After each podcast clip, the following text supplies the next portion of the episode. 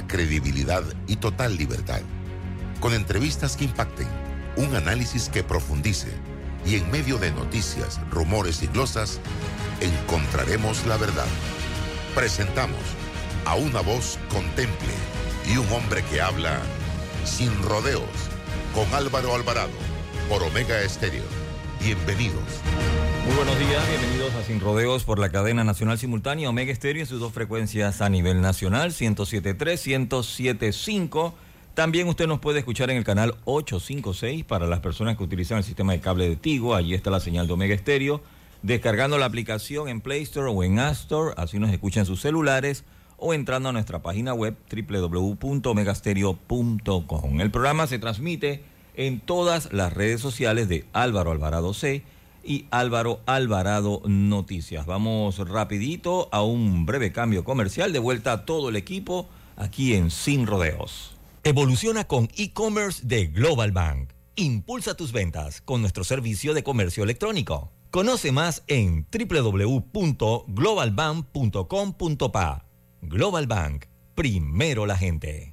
¿Quieres llegar a Venao evitando el tranque? Entonces es momento de reservar con Air Panama, ya que gracias a nuestro hub del aeropuerto Alonso Valderrama en Chitré, podrás conectar en solo 30 minutos con tu destino final sin pasar largas horas en el tráfico y con la seguridad y tarifas competitivas que solo Air Panama te ofrece. Disfruta de vuelos con horarios que se acoplan a tu necesidad. Vuela alto con nosotros reservando en airpanama.com. Air Panama, la línea aérea que mueve a Panamá. Hutchinson Port opera los puertos de Balboa y Cristóbal, ubicados en el lado Pacífico y Atlántico del Canal de Panamá. Sirven como una ventanilla única para los servicios de transbordo y logística en América Latina y el Caribe. Scotiabank presenta este 7 de diciembre, homenaje al Día de las Madres. Carlos Vives celebrando 30 años de carrera. Invitado especial, Jerry Rivera. Y por Panamá, Comando Tiburón. Boletos de venta en ticketpluspanamá.com y tiendas Deli Gourmet. Produce Show Pro Panamá y te invita sin rodeos. ¿Quieres quedar a la altura con tu familia, tus amigos, tu pareja, tu esposo, tus hijos? Prueba 1820, un café 100% de altura.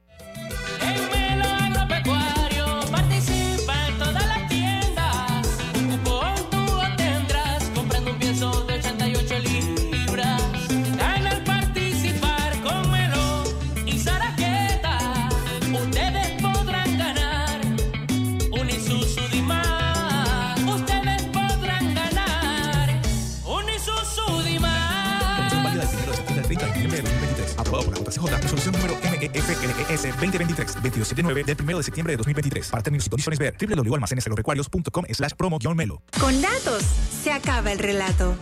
Dato. El 99% del agua que utiliza Minera Panamá en sus procesos es de lluvia. Esta se almacena en grandes estanques y se reutiliza. De esa manera se garantiza el abastecimiento durante todo el año aunque no llueva. Con el nuevo contrato, la empresa pagará millones de dólares por su uso. Relato. No es verdad que Minera Panamá utilice en sus procesos agua potable que es para el consumo de los panameños. Informes independientes en radio, prensa y televisión confirman que la empresa hace un uso ejemplar del agua de lluvia y la gestiona con responsabilidad. Con datos, siempre se acaba el relato. Para más datos sobre este y otros temas, visita nuestra página web cobrepanamá.com. Bueno, me voy a comer con una estrella. Mm. Espérate, ¿y tu esposa sabe? Claro, ella sabe que la estrella del sabor es American Star. Y por eso en la casa comemos delicioso. American Star, el tasajo, jamón, chorizos y embutidos más suaves, económicos y con el sabor que le gusta a todos. ¡Oh! ¿Me invitas a conocer esa estrella? Busca la estrella roja y azul American Star, la estrella de tu cocina. Lo que uno sueña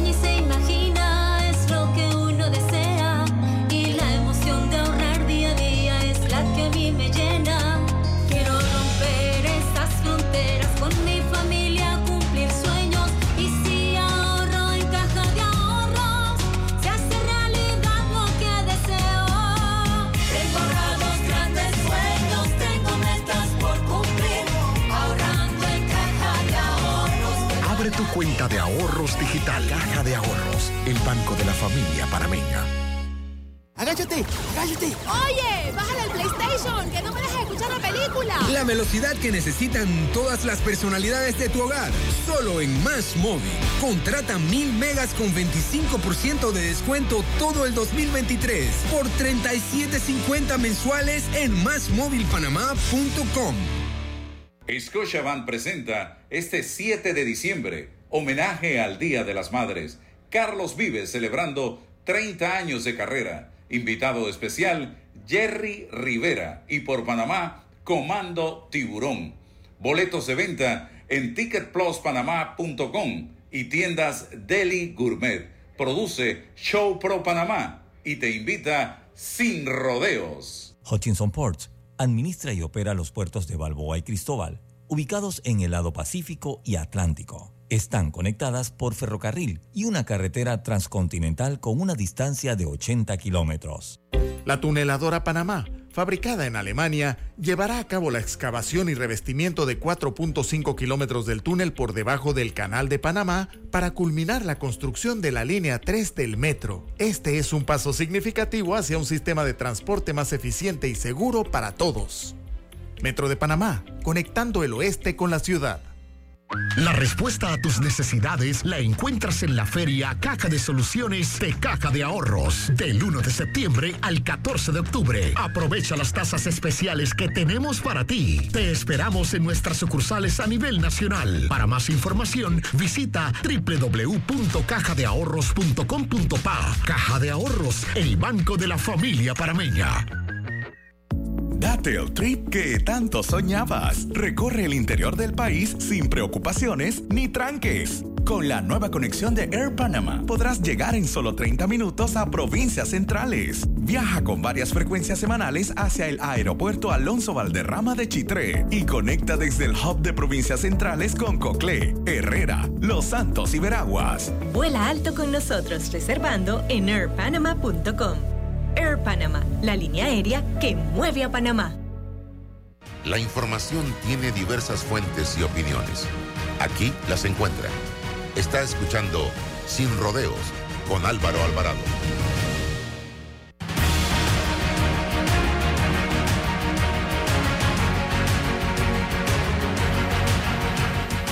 Amigos, ¿qué tal? Tengan todos muy buenos días, bienvenidos. Estamos ya eh, en este su programa Sin Rodeos a través de Omega Estéreo, emisora con cobertura nacional. Eh, estoy aquí pidiendo, diciéndole al doctor Miguel Antonio Bernal que entre, eh, que vamos a tenerlo con nosotros en breve.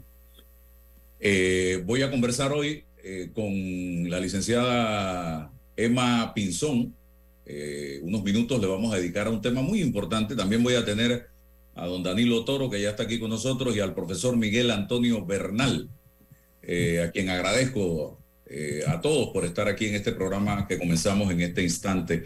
Con Emma Pinzón quiero hablar de un tema que creo que nos interesa a todos, y es el tema de hoy la Asamblea Nacional está dedicando esfuerzos a reformar el código electoral en los últimos momentos de este periodo. Ya le quedan, porque hoy es eh, 10 de 11 de octubre, ellos terminan sesiones el 31 y están enfrascados en reformar el código electoral eh, para lograr eh, el tema de las, eh, modificar el tema del residuo ahora bajaron a segundo debate porque lo que se quiere hacer es incorporar nuevas reformas, incluir nuevas reformas al código electoral para obtener mayor fuero penal electoral y quién sabe qué otras cosas van a salir en el camino. Y va a venir el tema del contrato minero, va a venir el tema del presupuesto y ya se acaba las, el periodo de sesiones de la Asamblea. Y hay un tema muy importante que sí realmente es de beneficio para el pueblo y ese no lo han volteado a ver y es el tema de la ley, de las reformas a la ley 1 de medicamentos. Aquí tengo a Emma Pinzón. Emma, ¿qué realmente se busca con esta reforma a la ley 1 de medicamentos y qué beneficios trae para el pueblo panameño? Y te agradezco muchísimo el espacio que nos estás dando. Quiero decirte, y, me conoce los años que llevamos en esta lucha, observando los problemas que hay del abastecimiento de medicamentos en las instituciones públicas. El trabajo nuestro llevó a determinar muchos problemas, obstáculos, desafíos que había que mejorar. Pero la ley, en el capítulo que tiene que ver, en el título que tiene que ver con compras, y eh, no, no estaba del todo claro, porque en su momento, allá en el 2001, cuando esta ley salió, que por cierto, en términos generales es muy buena, pero ese, ese título no se profundizó porque había muchos intereses, mucha, mucha discordia y prefirieron dejarlo muy light.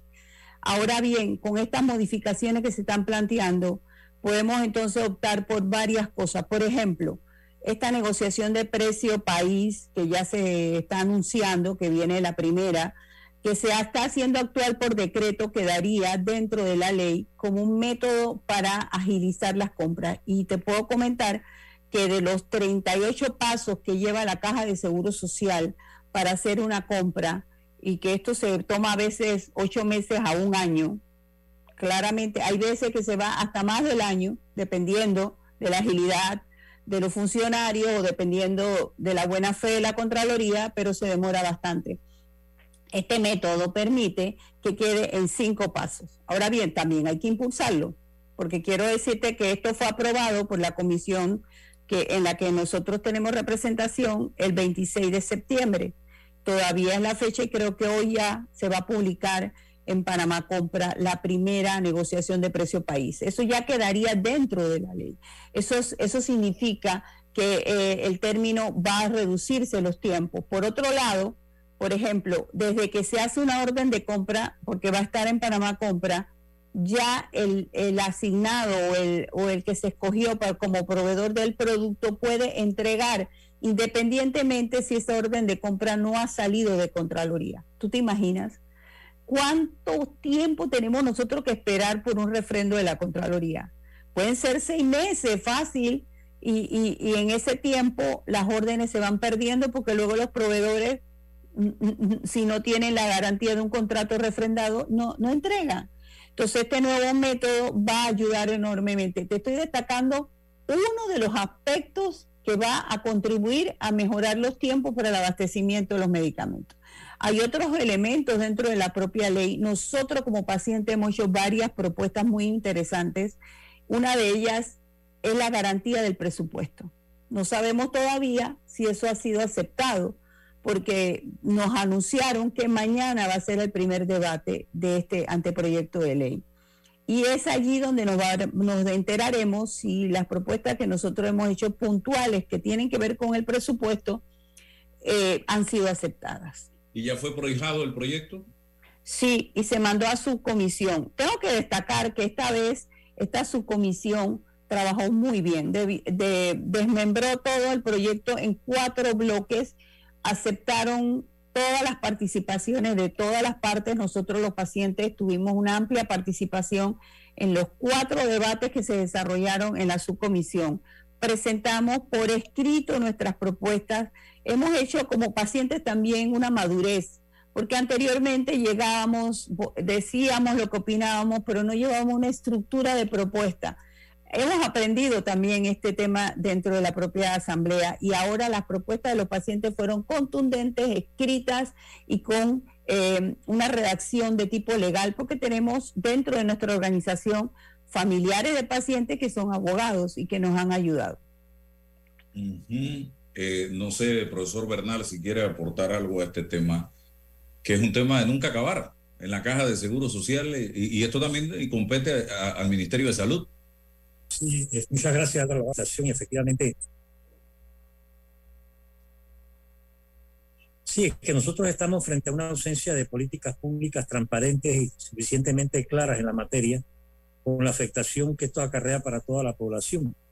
En, eh, que está sufriendo no solamente el desabastecimiento, el encarecimiento de los medicamentos y demás, sino también eh, toda una serie de eh, consecuencias de salud que no son debidamente atendidas con la previsión correspondiente. No hay medicina preventiva, tampoco hay medicina curativa. Hoy los medios informan la ausencia de instrumentos eh, necesarios para la actuación dentro de los salones de donde se practica la cirugía. Y yo creo que ya va siendo tiempo de que cerremos filas todos los ciudadanos eh, en torno a este tema y nos aboquemos a una decidida participación para que se hagan los correctivos que se pueden y se tienen que hacer. En su opinión, eh, le comento que, que tiene toda la razón, la apoyamos y quiero decirle que lo que menos se justifica es que si nosotros tenemos como país una inversión en salud cerca de los 10 mil millones de dólares, nosotros tengamos que estar eh, sufriendo por una mala calidad en la atención en salud. Nosotros tenemos suficiente aporte económico para que nuestra atención en salud sea de primer nivel y sea comparada con países de alto estándar. Eh, así que eh, incluso hay que decir que no es falta de dinero, es falta de eficiencia en el uso de ese dinero y también en, el, en la ejecución de, de, de, todos estos presupuestos, porque los presupuestos se asignan, pero el año pasado tengo que decirle a, los dos que se ejecutó solamente el 58% del presupuesto asignado a medicamentos. Y eso es triste porque eso implica que muchos, muchos pacientes se quedaron sin medicina. No es que el presupuesto no se necesita, que esa es la interpretación que hacen los economistas que asignan los dineros. Ah, no, no, no lo necesito, lo quito. No, es falso. Fue todo ese sacrificio del pueblo panameño que no encontró el medicamento cuando lo necesitaba. Danilo, ¿algún aporte? Básicamente, Doctor, ¿iba a decir algo? Sí, no, no, que no, no perdamos de vista que el derecho a la salud es un derecho humano y como tal tiene el Estado la obligación de velar, proteger, conservar y en todo momento cuidar, y no se está haciendo. Y el mal, la mala administración del presupuesto, como lo acaba de mencionar, también es una cosa que no se puede seguir permitiendo, puesto que nos desvía del derecho que tenemos nosotros, como bien ha sido dicho, a una salud, como se dice, de primer mundo, no de cuarto mundo. Danilo. Yo quiero ponderar el hecho de que una persona como la licenciada Emma, que lleva una vida preocupada por este, este asunto de la disponibilidad de medicamentos haga el anuncio que ha hecho hoy día y exprese una expectativa halagüeña, diga que por fin se está en, en, la ruta correcta, es una noticia positiva. Y la quiero ponderar como una noticia positiva porque independientemente de la historia de fallas o de las falencias que existan hoy día, hay por fin una opinión de, de alguien interesado de alguien que ha dedicado su salud y su vida a este asunto y, decir que, dado lo, bueno, lo halagüeño de, este, de esta noticia, esperamos que, en vista de que estamos acercándonos al término, ¿no? al, al final de un gobierno, seguramente, licenciada, varias de las cosas que usted plantea tal vez queden finiquitadas ya de manera definitiva como proceso con un nuevo gobierno y que en este sentido, quien llegue a gobernar a partir de julio del próximo año no tenga el síndrome de Génesis y nuevamente quiera descubrir la temperatura a la que hierve el agua y decida borrón y cuenta nueva, arranquemos otra vez. Entonces yo quiero pues felicitar a, quienes se han propuesto llegar hasta donde efectivamente han llegado. Sí, Emma, para que aproveche esta coyuntura y le mande un mensaje directo a los diputados y al país, porque este es un tema que no debe quedarse en Emma ni en los pacientes que están preocupados, porque este es un tema de todos. Los panameños tenemos que entender que temas como estos nos afectan o nos benefician a todos de una u otra manera. No dejemos la lucha en manos de dos, tres o cuatro personas en temas de esta magnitud o de esta envergadura. Así es, Álvaro. Y el llamado va directo a todos los diputados actuales, no importa la bancada. Necesitamos que ustedes sepan que esta ley va a favorecer a todos los panameños, por ende, a todos sus circuitos, a todos sus electores. Nosotros esperamos de verdad que se agilice este tema y que se apruebe y esperamos de verdad que para el próximo gobierno sea una herramienta para seguir mejorando nuestro sistema y no que comencemos de cero, porque te digo, ya está la tercera vez que yo participo en la revisión de la ley 1 y, y, me dolería muchísimo que todo el trabajo que se ha generado con todos los sectores se pierda. Yo sé que nuestros diputados van a poner lo mejor de sí para sacar este tema adelante antes que venza este mes. Muy bien, muy bien, gracias Emma. Entonces, gracias vamos a darle seguimiento. Manténgame, por favor, al día en cuanto a este tema. La buena noticia es que van a empezar a discutirlo en, prim en el primer debate y esperemos que antes del 31 de octubre no nos salgan las brujas. Que lo sí, pero, no debe ser. Pero, pero ojo, ojo, ojo, Álvaro. ¿Me escuchas? Ajá. Ojo, Álvaro. Recuerda que estamos hablando de un, de un proceso de gestión sí. eh, legislativa. El asunto es cómo llevar eso a buen término en un proceso administrativo, que esos sí, son claro. otros 500 pesos. Por eso es que yo hago hincapié en el hecho de que habrá tareas que un nuevo gobierno tendrá que cumplir. Y ojalá que allí no nos encontremos otra vez con quien, quien quiere inventar el día y la noche. Exactamente, sí. y aquí los pacientes permaneceremos alerta para seguir impulsando esto como lo venimos haciendo ya con cuatro gobiernos. Así que esperamos que finalmente esto se tenga ese, e, ese ámbito legal y como usted lo dice muy bien, administrativamente se aplique, que esa es otra cosa que ya también como sociedad nos toca vigilar. Muchas gracias por puede, el espacio. La Ajá. ley, puede, la ley puede ser hecha en el Vaticano, si usted quiere, en Suiza, eh, pero si no hay voluntad de hacer las cosas, es por el gusto. Así de sencillo. Podemos tener la mejor ley, pero si no hay voluntad, es por gusto. Todo se tranca. Tienes razón, Álvaro. Gracias. Gracias. Gracias a todos. Bien, tengo por acá doctor Miguel Antonio Bernal. Ayer eh, tuvimos la oportunidad de platicar un rato y de ir al tribunal electoral. Y escuché esto, Danilo, eh, a presentar un recurso de reconsideración por el tema de la es inédito. Yo tuve conversación ayer con periodistas internacionales y con la Sociedad Interamericana de Prensa que me preguntaban cómo notificaron, cómo te notificaron, digo por Twitter, eh, con una resolución ordenando eh, bajar todas las publicaciones de las redes sociales sin haber cumplido con el debido proceso Digo, sí, así mismo.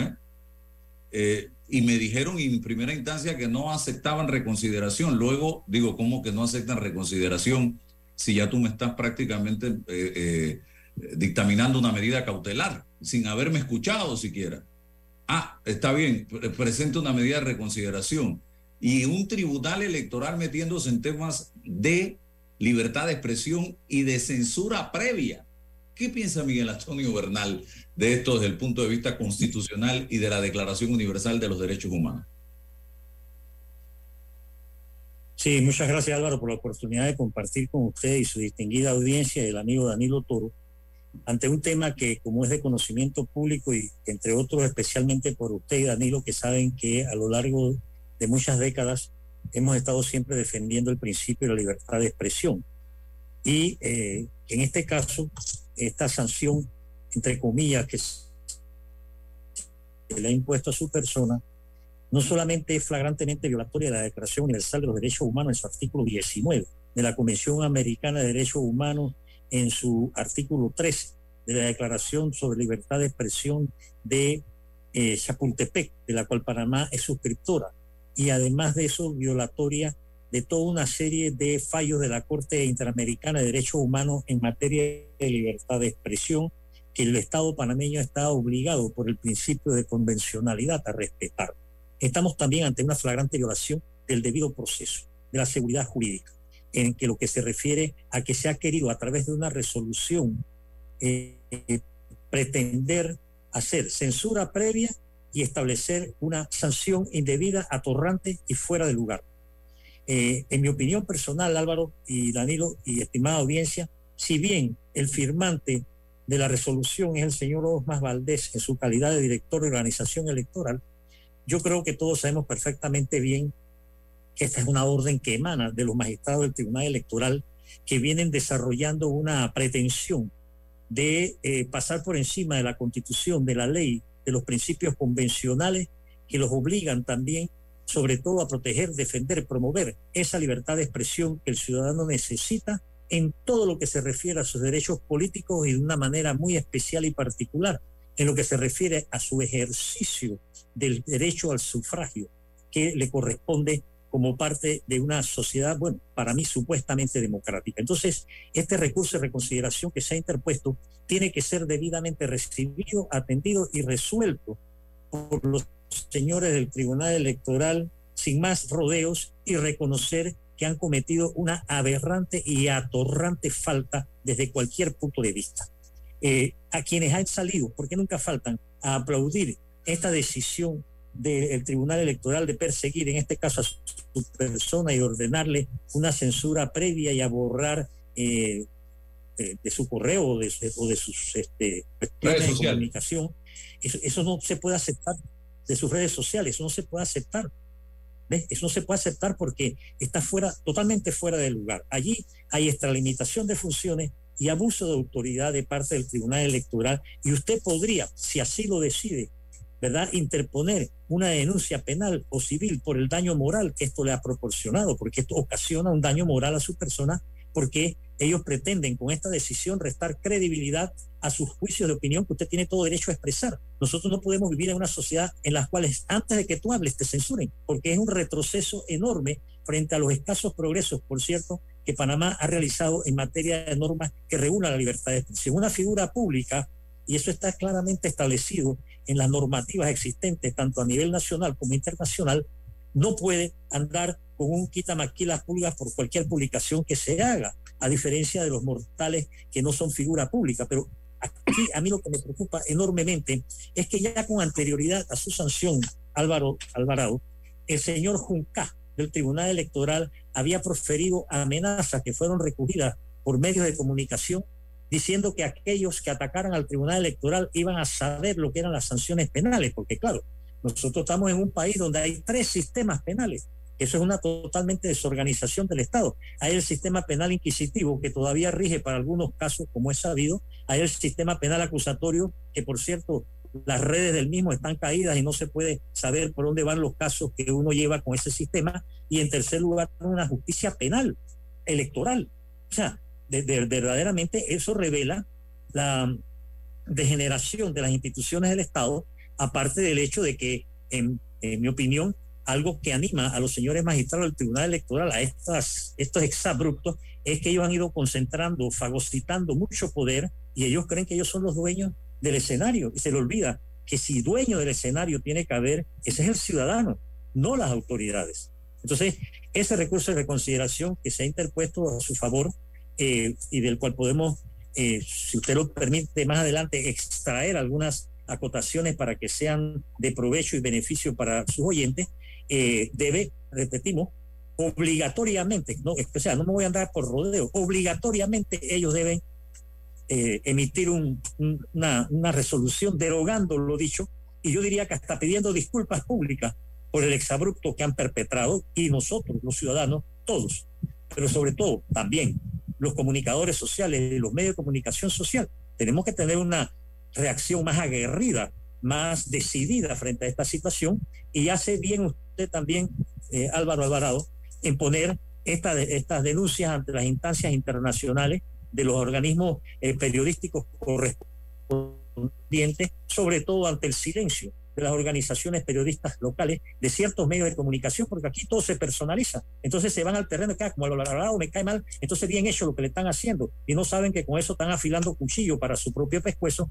y después van a salir a decir si me callan, también me callan, también te callan, y ese tipo de cosas que le hacen eh, eh, evidenciar a la población de que aquí siempre quieren manejarse con dos pesos y dos medidas y no se quieren ir detrás de lo que es justo, detrás de lo que es legal, detrás de lo que es verdaderamente constitucional, aun cuando hoy cumpla 51 años esta atorrante constitución que todavía rige y que tiene vacíos inconmensurables no solamente en materia de libertad de expresión, sino en materia de la participación ciudadana y del derecho que nos asiste a todos nosotros de poder contar con los medios, instrumentos, herramientas, procedimientos necesarios para evitar un ejercicio irracional del poder político, que es lo que han hecho los señores del magistrado del Tribunal Electoral. Danilo, y ver ayer, eh, en los últimos días, perdón, a cuatro personas que están vinculadas al periodismo, defender esta decisión del Tribunal Electoral me causó espanto realmente y simple y sencillamente por temas personales de estas personas. Eh, uno en la asamblea, eh, otros en las redes sociales, otro a través de eh, un editorial del diario La Prensa. Y quiero felicitar el artículo escrito ayer por el panameño Rubén Blades, abogado también, eh, en defensa precisamente de la libertad de expresión y que lo hizo público bien temprano en la mañana. Así que gracias Rubén por este respaldo a la libertad. No, esto no es un tema de Álvaro Alvarado. Danilo, desde el punto de vista sociológico, esto, ¿qué mensaje nos envía?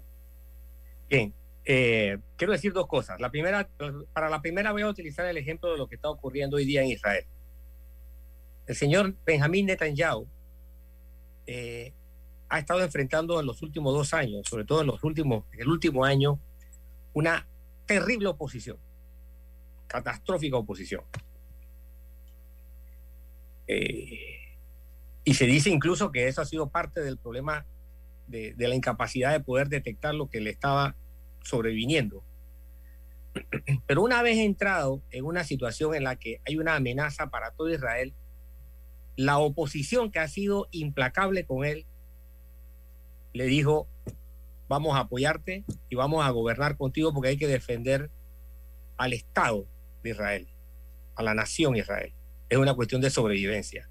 Entonces, a veces toca en la vida eh, renunciar a posiciones que uno asume para defender un bien que está por encima de aquellas posiciones que uno ha asumido.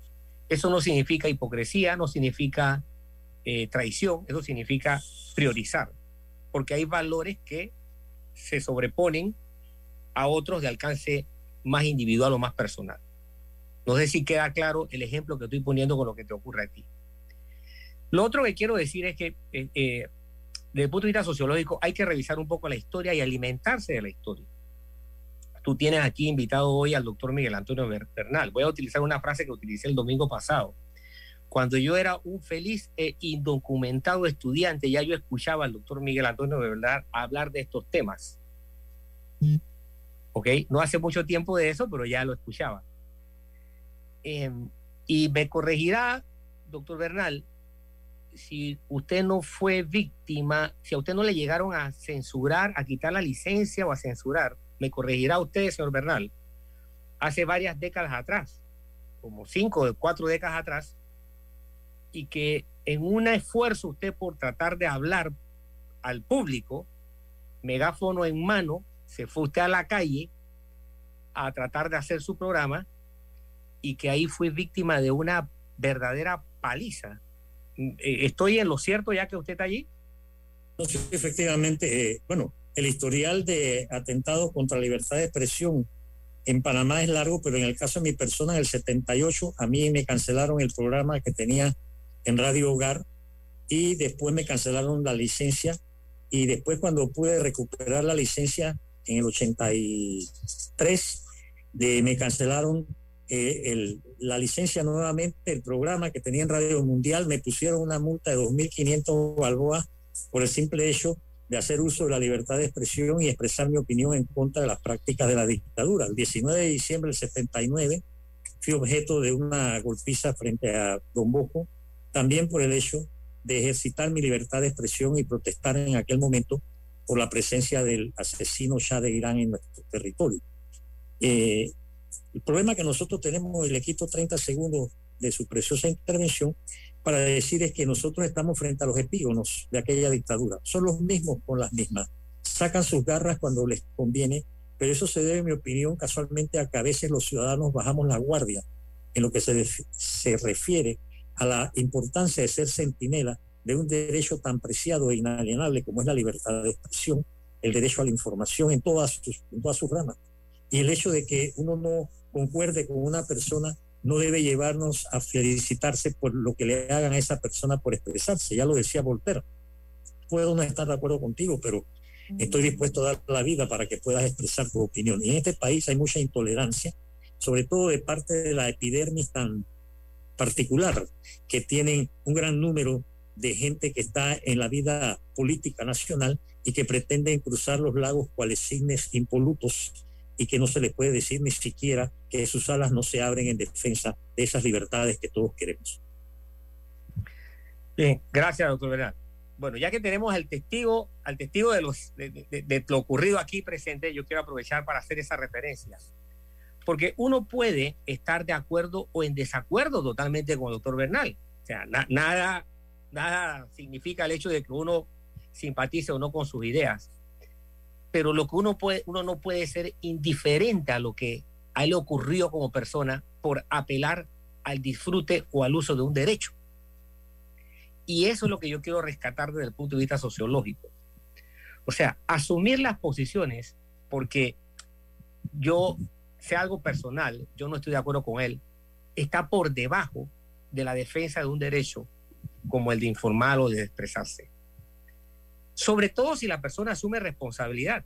Era tanta la responsabilidad que la asumía que se fue mi micrófono en mano a hablar en una esquina. Es decir, no lo estaba haciendo bajo el anonimato, no lo estaba haciendo eh, eh, eh, bajo, la utilización de un seudónimo siquiera, que eso también es permitido. ¿ah? A muchos escritores se les se le conoce más por su seudónimo que por su nombre de pila, sino con absoluta responsabilidad. Y nuestro país necesita tener presente que ya ha pagado los precios de esa, de esa falencia. O sea, ya nosotros conocemos lo que es estar privado del disfrute de esos derechos. No es algo que no se, nos, se nos ocurre imaginarnos, no. Ya eso está registrado, ya eso está en la historia. Es una pena que no esté en la historia regular, es decir, es una pena que no esté en los textos para estudiar historia, de manera obligatoria en la escuela, en los centros educativos, de todos los niveles, desde el, desde el primario hasta el, hasta la universidad, hasta el superior. Pero está registrado y ya la sociedad sabe lo que cuesta no tener esos derechos, sabe cuál es el precio que tiene que pagar. Y en ese sentido, el Tribunal Electoral también tiene una historia escrita que, que, que da terror, da terror. Nosotros vivimos una historia bajo la señora Pulice. Eh, recordará usted, doctor Benal, o tú Álvaro, cuál era el tribunal electoral que teníamos siendo la señora Yolanda Pulice presidenta del tribunal electoral. Nosotros pagamos el precio de tener un, una institución fallida en ese sentido. Por lo tanto, yo apelo al buen criterio de los magistrados a que salvaguarden la institucionalidad que, renació hace pocas décadas, hace tres décadas atrás, en 1990, que se ha reconstruido, de la que hay que registrar buenos avances, importantes avances, y que hay que analizar esto con, con mucho cuidado, porque no estamos hablando de cosas que nos que nos pueden sobrevenir. No, no, no, estamos hablando de historias vividas ya. O sea, eh, no, es algo que, que no se nos ocurriría, tenemos que imaginarnos qué nos podría pasar. No, no, no, ya nos pasó. Y reeditarlas o repetirlas no es algo difícil. La tentación siempre estará presente. Por lo tanto, lo importante aquí es tener claro cuáles son los valores los derechos que debemos profesar independientemente de quién lo esté diciendo. Y tomar en cuenta el nivel de responsabilidad de las personas. Socialmente, si tú asumes una responsabilidad, tú firmas tu comunicado, tú te remites a tus hechos, tú asumes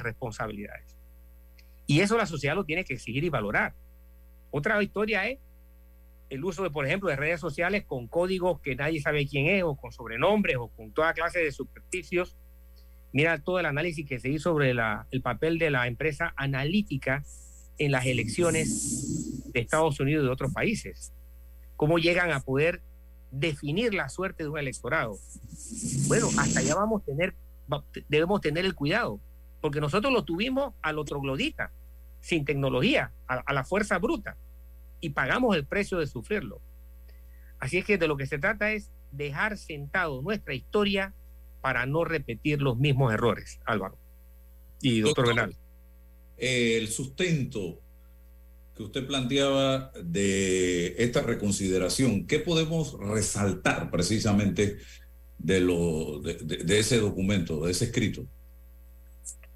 Sí, Álvaro y Danilo y respetada audiencia. Mire, lo primero que nosotros tenemos que tener muy en consideración es la usurpación, si lo podemos decir así, de funciones de parte del Tribunal Electoral, que no está en capacidad de emitir ninguna censura previa ni ningún tipo de restricción que atente contra la libertad de expresión y el derecho a la información.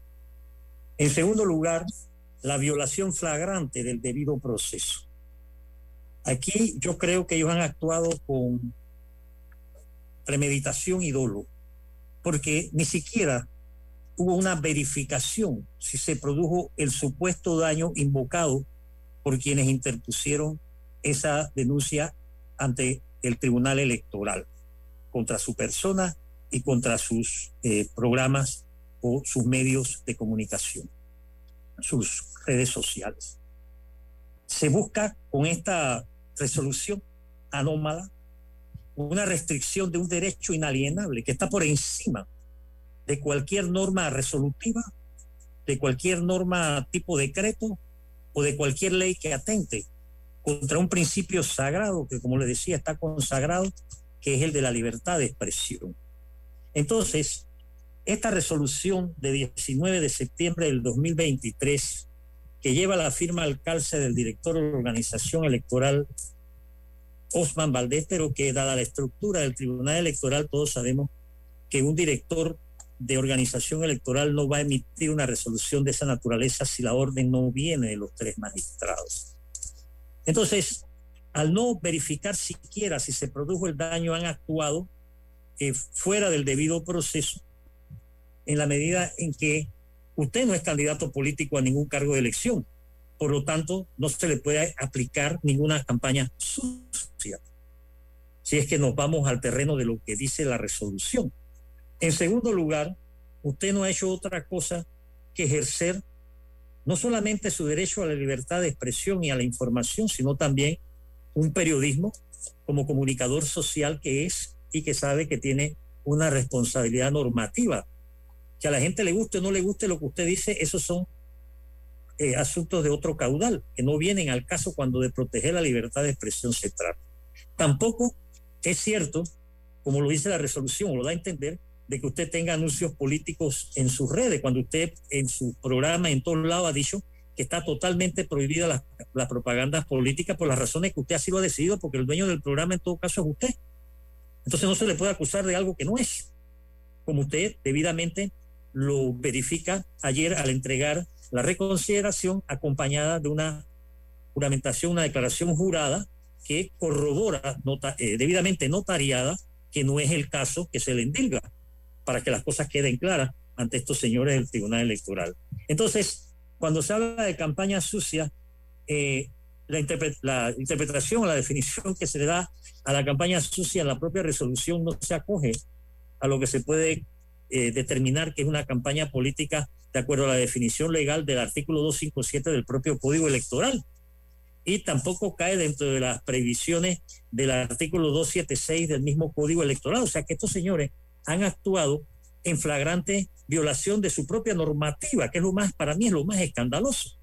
Es decir, decía Maquiavelo que cuando alguien viola la norma que ha promovido o que está llamado a cumplir, la situación es bastante y extremadamente peligrosa y eso lo decía Maquiavelo por allá por el siglo XVI y estamos en el siglo XXI. Entonces, eh, por otro lado, también es necesario señalar como parte de esta solicitud que se está haciendo, la revocatoria en todas sus partes de esa resolución.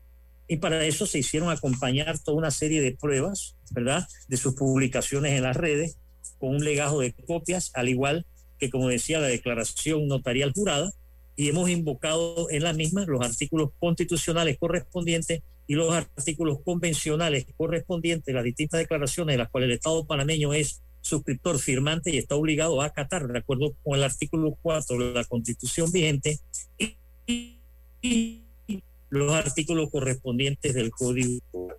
Cabe señalar también, este, con, digamos, en, en aras de que la población auditiva de este, de este, de este programa quede claro, es que esta resolución, eh, por decirlo de una manera un poco más llana, si usted lo quiere, en, en muy mal momento, porque permite especular muchas cosas y nos obliga, como decía Heródoto, a estar preparados para lo inesperado, porque si se han atrevido a dictar una resolución llena de tantas adulteraciones eh, en, en, una manera como la libertad de expresión, pues para mí, Miguel Antonio Bernal Villalá, cedulado 81532773, esto me presagia serios guarrones si no reaccionamos. Y tenemos que reaccionar, porque aquí, como lo recordaba eh, Danilo, aquí se ha luchado por una democratización. Nosotros no estamos para retrocesos en ese terreno. Y las cosas que se están dando, tanto en el Tribunal Electoral como en la Asamblea, anuncian un mal tiempo y no por cuestiones de orden climático, sino por una ausencia absoluta de voluntad de querer hacer las cosas bien y las pocas que se están haciendo bien, hacerlas mejor y las escasas que se están haciendo mejor, tratar de perfeccionarlas, porque ese es parte del propósito de la vida del ser humano sobre esta tierra que compartimos. Danilo, ya para terminar contigo, porque sé que tienes compromiso, eh, preocupaciones en cuanto al clima en la sociedad en medio de esta coyuntura política en que nos encontramos, si la comparamos con otros momentos de la historia?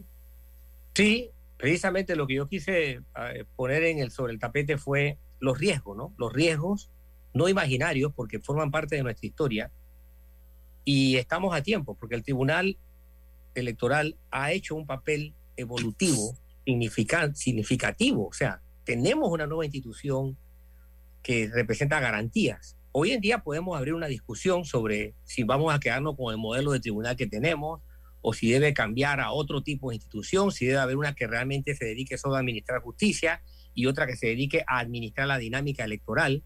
Eh, Esas son discusiones legítimas que más temprano que tarde vamos a tener que hacer. Pero lo cierto es que pudimos darnos una institución confiable, cosa que no teníamos hace cuatro décadas. Entonces, los riesgos están presentes y, y, permitir precedentes de afectación a derechos como el de la libertad de expresión, como el de la libertad de informativa, pueden degenerar en daños y prejuicios sociales a gran escala, tal y como ya lo vivimos. O sea, esa es mi preocupación. Tú mismo eres un ejemplo. Te pregunto, Álvaro, si tú tuvieras que calificar el periodismo que tú hiciste en la época de Noriega, ¿podríamos decir que tu periodismo fue complaciente? ¿Tu periodismo fue eh, eh, eh, genuflexo, fue complaciente, fue, fue de lisonja con respecto al general Noriega? El problema que yo tengo es que yo empecé a hacer periodismo en el 89, post invasión. Perfecto, pero, pero, pero veamos, veamos. Inmediatamente después de la invasión ya tú estabas ejerciendo periodismo. Sí. Esos primeros, esos primeros meses, esos primeros años, porque el juicio de Noriega se, se, se, vino a hacer creo que un par de años después. Sí. Y sí, Noriega era noticia en ese momento. ¿Hiciste un periodismo complaciente con Noriega? No, para nada. No, perfecto. Ajá. ¿No fue a ti acaso a quien le tocó entrevistar a Noriega? Correcto. En su cárcel y tener consideraciones especiales con él? Correcto. Bueno, ahí está, las ironías de la vida. ¿Ves? Entonces, muchas veces, por eso uno debe cuidar los derechos, porque uno no sabe cuándo tú vas a necesitarlo. Cuando Noriega necesitó del derecho al que, tenía, al, que, al que tenía alcance. O sea, porque desconocer los derechos de Noriega hubiera sido una crueldad también, y decirle, ¿sabe qué? Que se pudra allí sin hablarle a nadie al país. Tú pudiste haber asumido la posición de decir, ¿y por qué voy a entrevistarlo? Si él no dejaba que la gente hablara. ¿Por qué voy a dejar que él exprese ahora una aproximación con la sociedad? Entonces, hay que defender los derechos porque todos tenemos en algún momento de nuestra vida que agarrarnos de ellos. Y tú lo comprobaste con la entrevista que le hiciste. Con ese planteamiento quiero cerrar. No sé qué piensa también Miguel Antonio. No, efectivamente, en mi opinión coincide con lo que ha expresado por Danilo Toro. Y efectivamente, por eso es que hay que defender los principios y los valores. Por eso es que no hay que personalizar los problemas. Por eso es que es importante que la ciudadanía conozca sus derechos, porque en la medida en que conozca sus derechos va a contribuir a evitar que esos derechos sean violados por quien quiera que sea, autoridad o no autoridad. Y yo creo que nosotros tenemos que tener claro que quienes hemos tomado partido por la justicia, tenemos que prevalecer que la justicia está por encima de cualquier partido.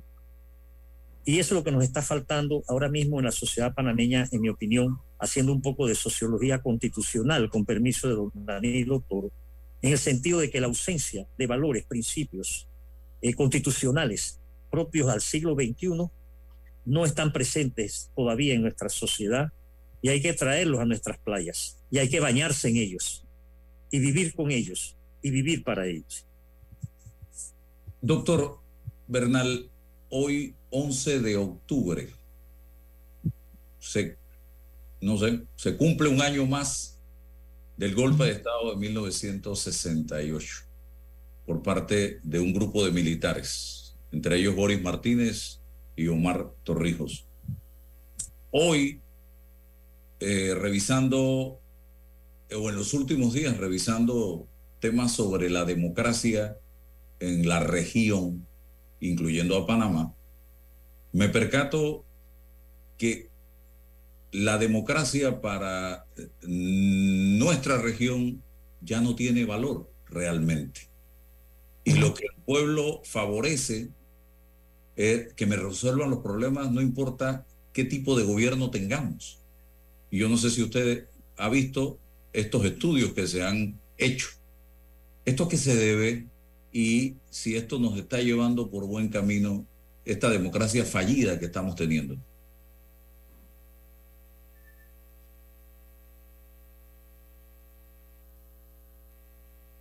No sé, se fue la señal del profesor, se frició el internet. Eh, Álvaro, eh, una democracia que fue guillotinada en el 11 de octubre del 68, que se impuso la dictadura militar y cuatro años después impusieron la constitución o el estatuto constitucional hoy vigente. Nuestra democracia ha sido degenerada y desvirtuada cada vez más con el paso de los años. Muchos creyeron que caída la dictadura en diciembre del 89, esto iba a ser coser y cantar y descuidaron la importancia que tenía primero la recuperación de las libertades, de los principios, de los valores.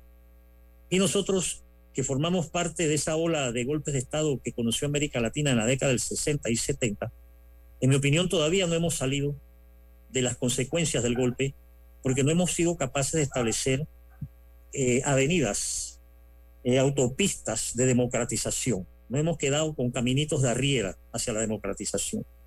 Y eso pues está empezando ya a hacer un daño luego de tres décadas de gobiernos no militares, pero en gran medida proclives al autoritarismo, eh, nos está afectando en todos los terrenos. Por eso es que yo conceptúo que el problema de Panamá, que unos dicen que es económico, otros dicen que es laboral, otros dicen que es social, en realidad es constitucional.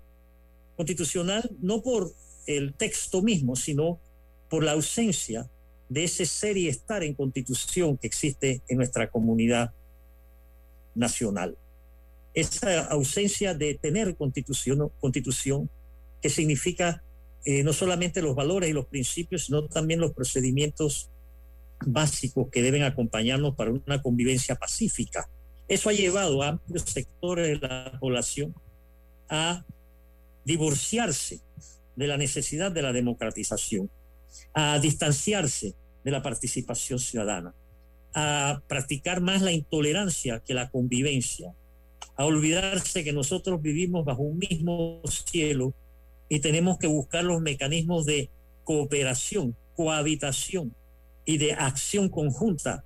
Y dentro de la diversidad de opiniones debemos que buscar una unidad de criterios. Ahora mismo tenemos unas elecciones en escasos meses y nosotros no vemos en el panorama que la partidocracia y la no partidocracia le esté diciendo a la ciudadanía, vamos a ponernos de acuerdo en esto, esto y esto como una manera de empezar. Y han caído nuevamente a practicar esos cantos de sirena tan nocivos, tan lesivos a veces en la población, porque la población no es tonta, hay tontos en la población. En todas partes del mundo hay gente tonta, pero en Panamá hay menos gente tonta que los que el gobierno y su gente creen. Entonces, la gente tiene los ojos abiertos, pero Álvaro, no tienen palo donde ahorcarse, como dicen allá en nuestras tierras. ¿En qué palo se van a ahorcar si las ofertas que les están dando son de los mismos con las mismas? Entonces, en estos meses que vienen, ojalá que se pueda crear por lo menos una mayor participación ciudadana y que abramos los ojos frente a la necesidad que nosotros tenemos de terminar de salir de este túnel que muchos creímos que con la caída de la dictadura, pues hágase la luz. Y resulta que la luz se hizo, pero se apaga cada rato.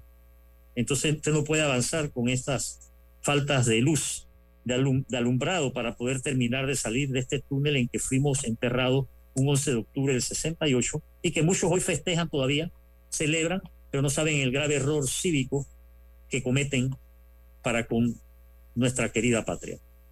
Bueno, profesor, muchísimas gracias eh, por compartir con nosotros. Ahí le estoy mandando eh, un resumen que acaba de hacer el diario La Prensa sobre el escrito de reconsideración que se presentó ayer en el Tribunal Electoral, en la Dirección Nacional de Organización Electoral, para que lo revise eh, bajo la firma de la periodista Mónica Pan, así que para que lo tenga por ahí.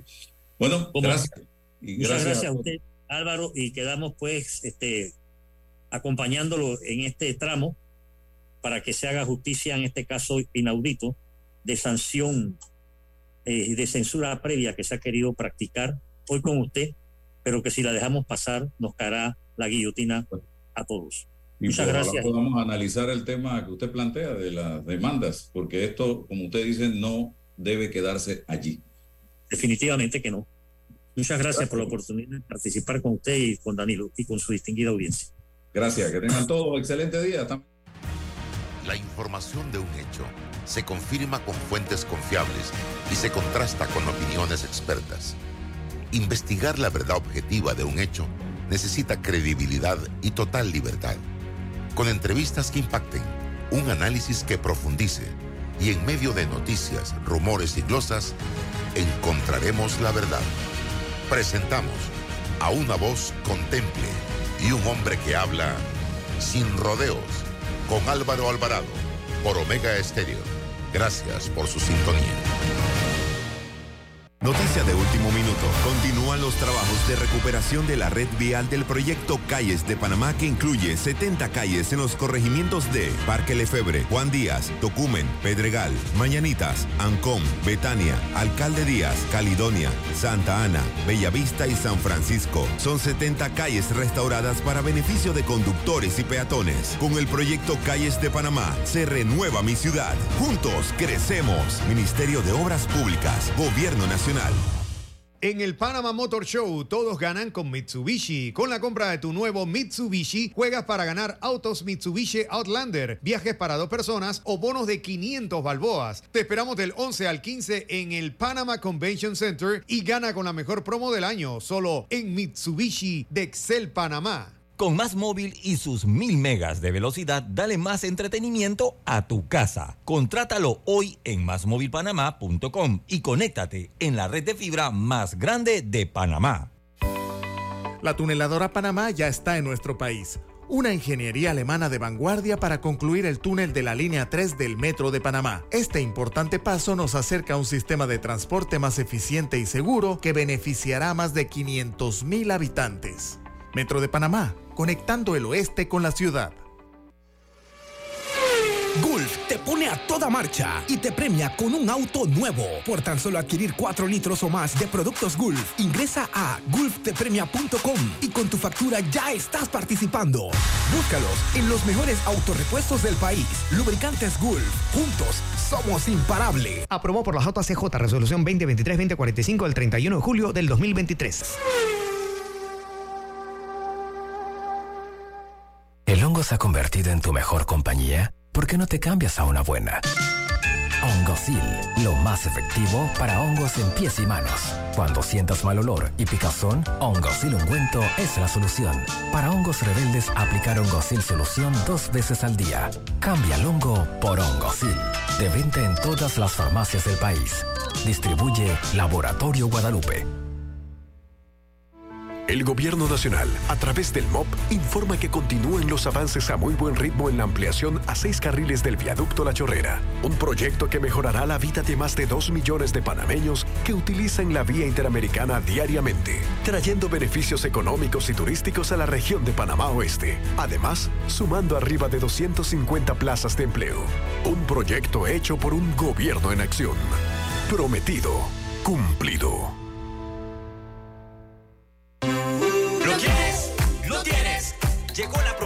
Credit Card Bank. Consolida tus deudas, remodela tu casa sin preocupaciones, vete ya de vacaciones. ¿Lo quieres?